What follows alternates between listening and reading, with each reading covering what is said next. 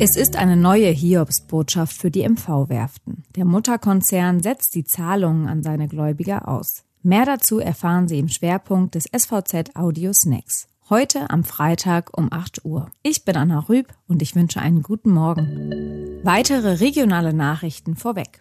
Die Gewerkschaft Erziehung und Wissenschaft GEW fordert wegen der Corona-Krise ein Rettungspaket für Schulen. Im fünften Monat der Pandemie sind die Schulen personell und strukturell nicht in der Lage, Bildung flächendeckend analog und digital zu organisieren. Wichtig sei vor allem, die Digitalisierung voranzutreiben. Trickbetrüger erbeuteten in Mecklenburg-Vorpommern allein zwischen Januar und Juli dieses Jahres insgesamt 794.138 Euro von Senioren. Bis Ende Juli wurden 1368 solcher Fälle bei der Polizei zur Anzeige gebracht. 2019 waren es zum gleichen Zeitpunkt 971.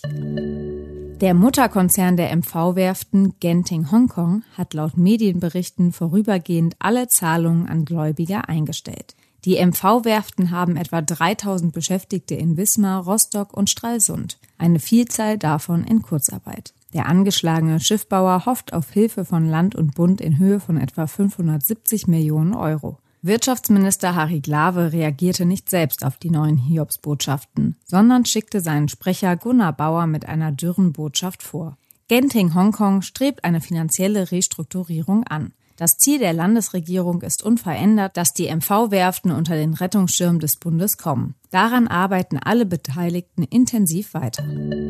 Alle Artikel zum Nachlesen und Hören gibt es auf svz.de slash audiosnack. Die nächste Folge hören Sie Montag früh. Ich wünsche ein schönes Wochenende.